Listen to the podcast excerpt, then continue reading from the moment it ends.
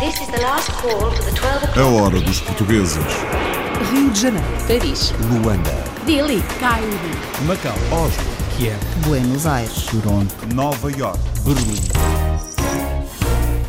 Viajar, desbravar caminho, conhecer mundo, sempre com acompanhamento em português. É a ideia de uma aplicação móvel que três irmãs estão a desenvolver a partir de França. O site vai viver do espírito de comunidade. A força que a gente queremos eh, pôr neste site é que cada um venha a contribuir. Vai ser isso a maior força. Se você mora no Canadá, ou nos Estados Unidos, ou na Tailândia, ou na África do Sul, você põe as dicas que você eh, pensa que é bom português conhecer-se bem à vossa terra, à vossa casa. Dar e receber, neste caso, dicas, pistas, informações para viajantes.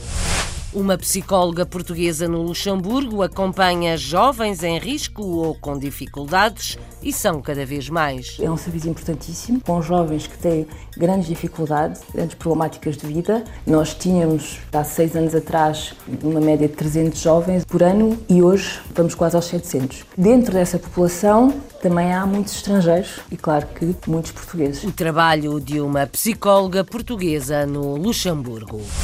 Chegou aos 100 anos, no Dia da República, um dos clubes portugueses mais antigos nos Estados Unidos, o único que já recebeu um presidente do país e foi Clinton. Oh, estive aqui, estive aqui mais ele, a casa estava cheia, foi uma festa enorme. Foi a primeira vez e foi o primeiro clube que teve a honra de ter o presidente dos Estados Unidos. Um português com quase tantos anos de vida como o clube que frequenta na cidade norte-americana de Pawtucket. Bodas de Ouro da Academia do Bacalhau, na África do Sul, a mais antiga das academias solidárias que os portugueses têm espalhado pelo mundo. Há um triplo mote da academia que é eh, amizade, solidariedade e Portugalidade. E eu revejo-me eh, justamente nesses três valores. Por toda a parte, as academias eh, apoiam instituições de, de beneficência e que ajudam quem tem menos sorte na vida. O convívio é feito à mesa, o fim é solidário. A Academia Mãe na África do Sul chegou aos 50 anos. Um português dá aulas de acordeão na Suíça e explica que a música não é só para bailaricos. Aquelas pessoas que procuram acordeão é porque começaram a ver o acordeão muito mais do que aquilo que se via nas aldeias, com os ranchos e essas coisas, ou seja, só tocar música popular. Mas depois chega um certo momento em que eles querem tocar eh, piazzolas e, e essas coisas assim um bocadinho mais elaboradas. São 40 os alunos deste professor de acordeão na Suíça. This is the last call for the 12 o'clock British Airways flight VA412 to Amsterdam.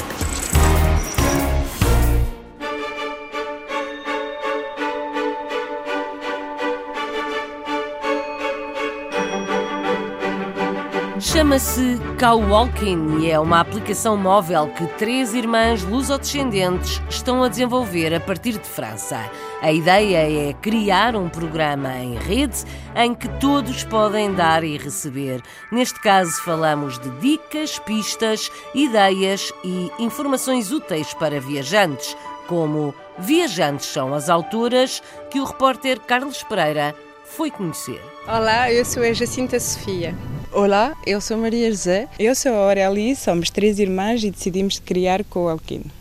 Estamos numa pequena localidade a norte de Paris e as três irmãs trabalham em casa. Estão a preparar um site internet baseado nos princípios de comunidade e de entreajuda. Querem criar uma comunidade de turistas que procura ajuda nas viagens ao estrangeiro. Há sete anos eu tive um cancro.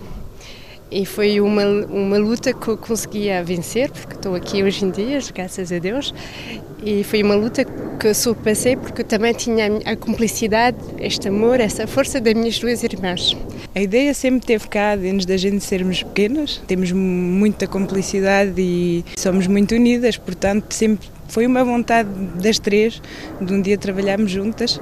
Para mim era um momento de tentar alguma coisa e foi assim que, que o Alquim veio a nascer. O princípio é simples. Quando alguém viaja para descobrir um país, tudo é mais fácil se é encontrar alguém que possa ajudar, falar do país, dos seus habitantes e der sugestões de visitas. Como a gente somos de origem portuguesa, quando vamos a Portugal temos essa sorte, também temos amigos espalhados pelo mundo e quando viajamos quando somos acolhida é outra coisa que quando viajamos e estamos sozinha, só com um livrinho e mais nada. Eu fui para a Tailândia, uma coisa às vezes que a gente tem mal é na comida.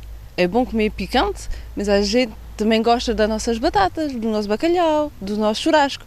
Para encontrar isso em, em Tailândia, encontra-se. Só se você tiver a boa pessoa que lhe indique onde encontrar. É verdade que foi uma coisa que a gente sempre gostamos de, de viver e descobrir assim um país, tive sorte de viajar para os outros sítios e também tenho amigos por outros, uh, outros lados do mundo e viver um, uma viagem, mas às vezes não, nem é de fazer toda a viagem, é só de ter algumas informações. Se você mora no Canadá, ou nos Estados Unidos, ou na Tailândia, ou na África do Sul, você põe as dicas que você pensa que é bom para um português de Portugal conhecer-se bem à vossa terra, à vossa casa. Quem se inscrever no site tem de estar disponível para dar e para receber. Vai ajudar outros turistas que visitam a sua região e sabe que quando viajar tem também alguém que o vai ajudar.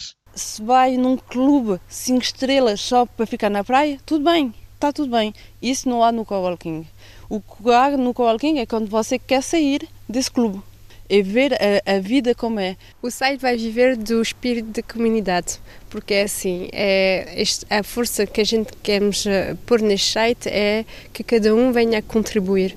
Vai ser isso a maior força. Gostávamos que o site permita a muitas pessoas de viajar com mais autenticidade não é pronto, só ver quem vem aqui em Paris pode ver a Torre Eiffel, não tem preciso ninguém para ir a ver, mas conhecer mesmo a alma dos, do país onde a gente vamos ou do local onde a gente vamos, para já é que este site serve a muitas pessoas. Ora, as novas tecnologias fazem destas maravilhas a partir desta pacata aldeia dos arredores de Paris. Estas três irmãs querem viajar à volta do mundo. Dar e receber uma aplicação para viajantes com informações em português de e para portugueses chama-se Cowwalking.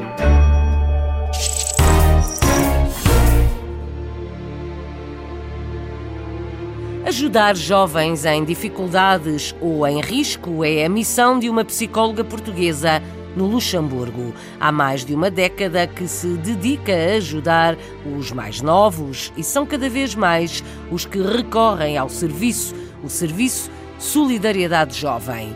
Joana Tiago Reis conta a história na hora dos portugueses. Susana Ribeiro nasceu em Portugal, mas veio para o Luxemburgo ainda adolescente. Depois de uma passagem por Inglaterra, onde fez os seus estudos em psicologia, Susana regressou ao Luxemburgo onde trabalha há mais de uma década no Serviço Solidariedade Jovem, um serviço que apoia jovens em situação de risco. Nós trabalhamos com jovens dos 13 aos 21 anos, mas isto tudo começou com a população menor. E na altura uh, viu-se que havia muitos jovens a ser lá está interpelados pela polícia a consumir drogas ilegais e uh, a situação acontecia que eles acabavam por ter um processo verbal, mas não havia uh, nada depois. E, e o que se passava era que essas pessoas não tinham assistência nenhuma, não havia um serviço que, que, pudesse fazer um trabalho, lá está, como nós, de prevenção, de sensibilização. Criado no início pelos Médicos Sem Fronteiras, este é um serviço aberto à comunidade jovem que tem vindo a crescer ao longo dos anos e que desenvolve um trabalho imprescindível, segundo a psicóloga e psicoterapeuta. É um serviço importantíssimo, a base, no fundo, precisamente com jovens que têm grandes dificuldades e, e grandes, grandes problemáticas de vida, nós acreditamos que, e o que fazemos logo, a nossa tendência a fazer é criar uma relação de confiança com esse jovem, uma relação profissional sã. Ou seja, adaptamos um bocadinho à necessidade da população. Nós tínhamos, vamos dizer, há seis anos atrás, uma média de 300 jovens ou 320 jovens por ano e hoje vamos quase aos 700. Dentro dessa população também há muitos estrangeiros e, claro, que muitos portugueses tendo em conta a população portuguesa cá no Luxemburgo. Temos muito português logicamente, e os meus colegas sabem, na profissão sabemos que não, nunca se exprime melhor do que na sua própria língua. Para além das sessões individuais com cada jovem e com as suas famílias, são também criados projetos desenvolvidos em grupo. A ideia é reforçar os recursos deles, porque quando eles estão em situações complexas, é automaticamente eles não veem as capacidades que têm ou não estão em contacto com, com o lado positivo deles. E a ideia é criar esse contacto com os recursos, de reconhecê-los e de desenvolvê-los. Fizemos um espetáculo, assim, de, da volta de 10 minutos, onde cada talento podia expor um a seguir ao outro, assim, com uma linha condutora, com uma playlist e foi, foi muito giro. Embora nem sempre seja fácil, Susana Ribeiro sente-se realizada com o trabalho que tem desenvolvido ao longo destes anos, juntamente com a equipa do Serviço de Solidariedade Jovem no Luxemburgo. É uma temática complicada e o facto de poder trazer alguma informação ou, ou alguma maneira de trabalhar, isto tudo acho que me, que me realiza também. O testemunho de Susana Ribeiro, uma psicóloga portuguesa que trabalha com jovens em risco no Luxemburgo. A hora dos portugueses.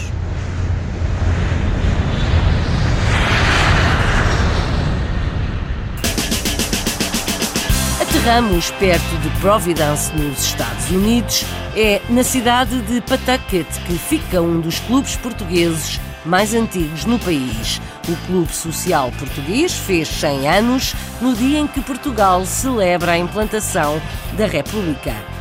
Foi uma grande festa e durante algumas semanas a Rua do Clube fica com o nome do Clube Português. O anúncio foi feito pelo autarca da cidade, que vamos ouvir em inglês. Escutamos o presidente do clube, vários sócios e dirigentes, também Manuel Pedroso, que tem quase tantos anos de vida como o clube que ainda frequenta. Lembra a visita de Bill Clinton ao clube que tem um rancho folclórico e aulas de português. A reportagem para A Hora dos Portugueses é de Ricardo Pereira. Quando o Clube Social Português de Pawtucket, em Rhode Island, foi fundado, o mundo era totalmente diferente do como o conhecemos hoje. Em 1918, o mundo era assolado pela Primeira Guerra Mundial, o Império Otomano ainda existia e Portugal tinha deixado de ser uma monarquia há apenas oito anos. E foi precisamente no dia em que Portugal se tornou uma república que o Clube Social Português de Pawtucket foi fundado, a 5 de outubro de 1918 e o aniversário dos 100 anos foi festejado com pompa e circunstância.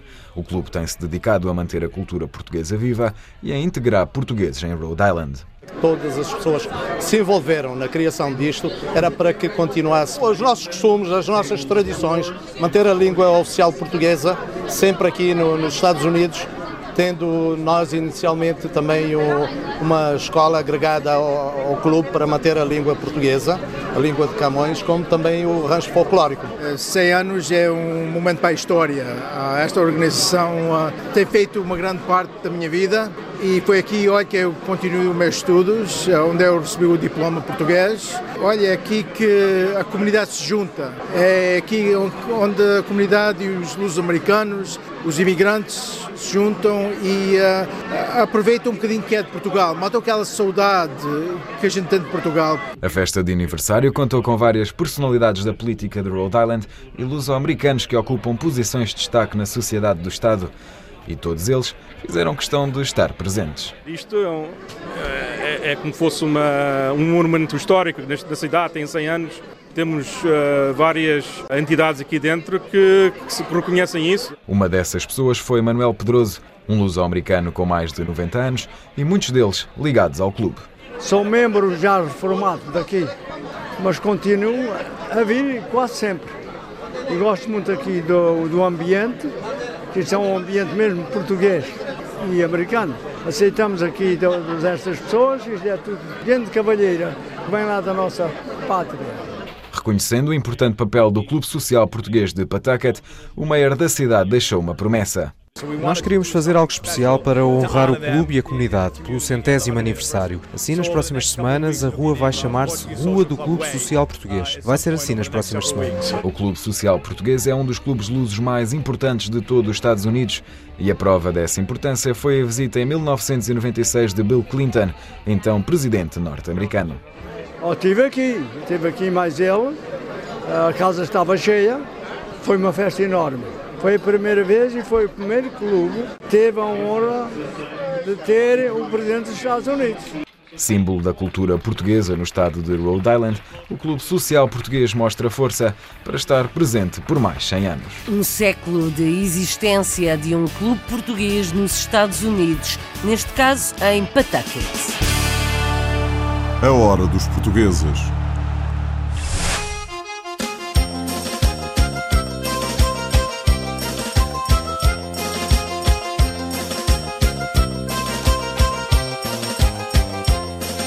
Chamam-lhe Academia Mãe porque foi a primeira e nasceu na África do Sul. A Academia do Bacalhau de Joanesburgo festejou as bodas de ouro com uma grande festa. Foi fundada para convívio entre amigos, compadres, convívio à mesa e sempre com o fiel amigo. Mas o objetivo das academias é mais nobre. Todas têm fins solidários. No caso da Academia de Joanesburgo, financia mais de 90 idosos no Lar Rainha Santa Isabel. Vamos ouvir alguns testemunhos dos mais velhos, agradecidos pelo apoio dos compadres. Nos próximos minutos, vamos ouvir uma série de depoimentos e opiniões. Todos compadres, mesmo que um seja o embaixador, outro seja deputado ou secretário de Estado ou ainda jornalista. A reportagem é de Hugo Gomes para A Hora dos Portugueses. Bem-vindo aos 50 anos da Academia. O nosso compadre uh, Durval Marques foi estudante na Universidade do Porto. Então, o Orfeão da Universidade do Porto tinha este hino que foi importado e cantamos há 50 anos o Gavião de Penacho de bico para cima.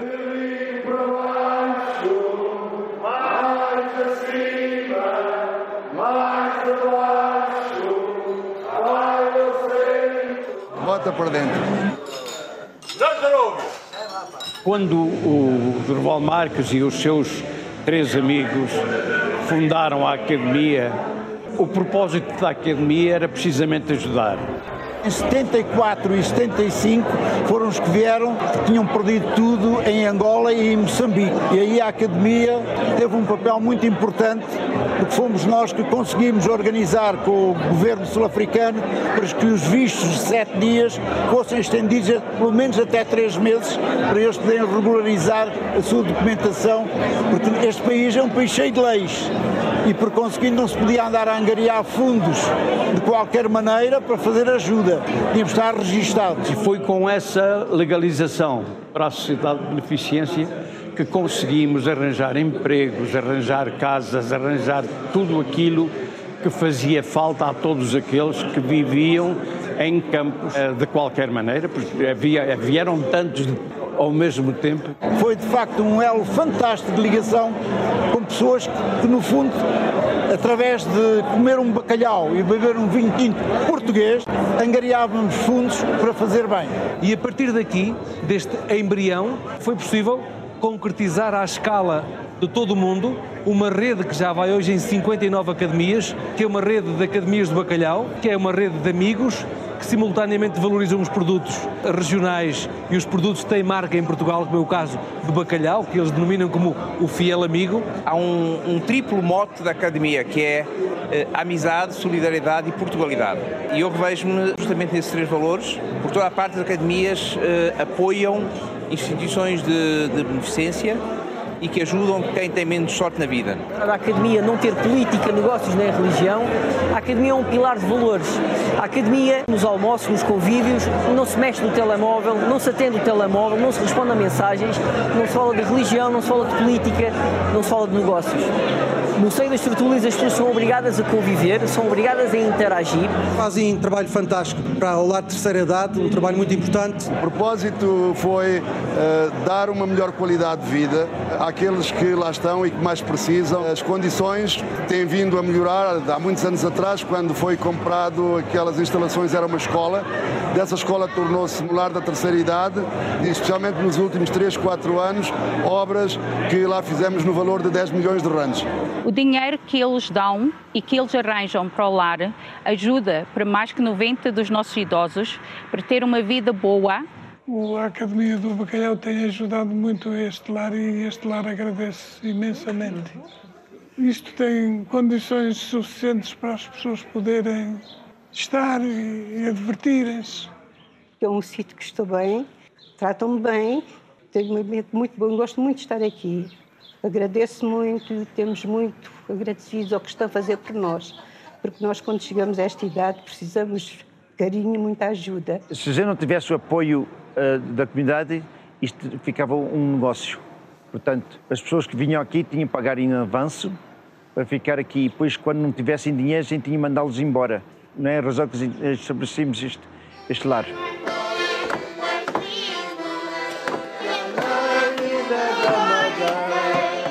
O futuro da academia vai se prender, como é óbvio, com a juventude e atrair a juventude para o seio da, das tertúlias.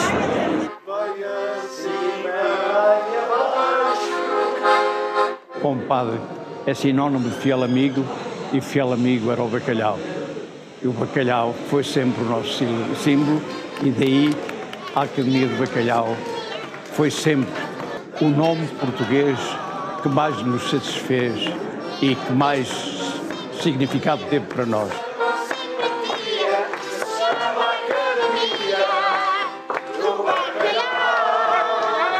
Umas mais, outras menos afinadas, as vozes que ouvimos celebram os 50 anos da Academia do Bacalhau de Joanesburgo e a festa também se fez no lar de idosos, apadrinhado pela organização. Um português há 10 anos na Suíça começou por concluir os estudos que tinha começado em Portugal, acordeão. Atualmente é professor em Genebra e todos os alunos são portugueses, mas as idades vão dos 7 aos mais de 60 anos. Diz ele que concertinas há muitas, com o acordeão a música é outra. Viajamos para a Suíça à boleia da reportagem de Vanessa Santos. Eduardo Lopes é professor de acordeão na cidade de Genebra. Vive na Suíça há 10 anos. Quando chegou, vinha com a vontade de concluir o curso de acordeão que tinha iniciado ainda em Portugal. Objetivo que acabou por cumprir dois anos mais tarde. Hoje, dá aulas a cerca de 40 alunos, todos eles portugueses. Quando eu comecei a tocar acordeão, eu tinha 6 anos. O acordeão é que era um instrumento da, da moda na altura, não era a concertina. Eu ganhei o gosto pelo acordeão através do meu padrinho, irmão do meu pai, que também tocava acordeão. E depois deu-me um, o meu pai comprou-me um acordeão, que ainda, que ainda tenho hoje e sempre vou ter. O meu padrinho mais tarde deu-me outro, Uh, foi-me dando aquilo que ele, pouco que ele sabia, foi-me foi -me passando e eu fui com, começando a descobrir as coisas. O meu tio tocava acordeão, o meu pai também já tocava realejo, o meu avô também, e eles juntavam-se à noite, naqueles serões de verão, cantavam ao desafio, cantava o filho com o pai, o pai com o filho, o outro filho acompanhava no acordeão e eu comecei a meter também aos poucos lá no meio, ainda faço isso com o meu pai. Tenho cerca de 40 alunos. O meu aluno mais novo tem 7 anos, o mais velho deverá ter cerca de 63, todos eles portugueses. É claro que os mais novos aprendem com uma facilidade que os mais velhos não têm, mas todos acabam por aprender. Um instrumento que une várias gerações. A oportunidade de dar aulas na Suíça foi até aparecer o primeiro aluno a partir daí. Foi palavra puxa palavra e hoje estou com com muitos mais que um aluno. Quando era mais novo, meu pai também já tinha oferecido um acordeão daqueles de brincar e realmente foi algo que sempre me apaixonou. Eu gosto realmente de fazer acordeão e hoje em dia também ando a atuar e a fazer música no rancho folclórico aqui da Missão Católica de Língua Portuguesa de. Já faço seis anos de acordeão. Em uh, outubro surgiu pelos meus pais que eles queriam muito que eu tocasse um, um instrumento, principalmente o acordeão porque eles gostam muito de tudo o que é instrumentos uh, populares. No princípio não sabia nada o que era um acordeão e depois aprendi. É fixe. Eu acho que aquelas pessoas que procuram acordeão é porque começaram a ver o acordeão muito mais do que aquilo que se via nas aldeias, com os ranchos e essas coisas, ou seja, só tocar música popular. Mas depois chega um certo momento em que eles querem tocar eh, piazzolas e essas coisas assim, um bocadinho mais elaboradas. A diferença de dificuldade que existe do acordeão para a concertina é que a concertina, digamos que é acessível a toda a gente. Uns mais fácil, outros mais difícil, mas toda a gente consegue tocar a concertina. Acordeão já requer um bocadinho mais de esforço e de muita vontade. Muito mais difícil tocar acordeão.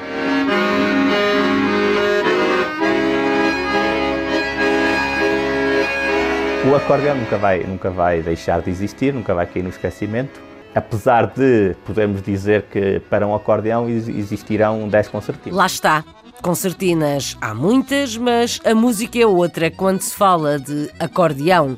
Eduardo Lopes começou a tocar logo em pequenino e diz o ditado que de pequenino se torce o pepino.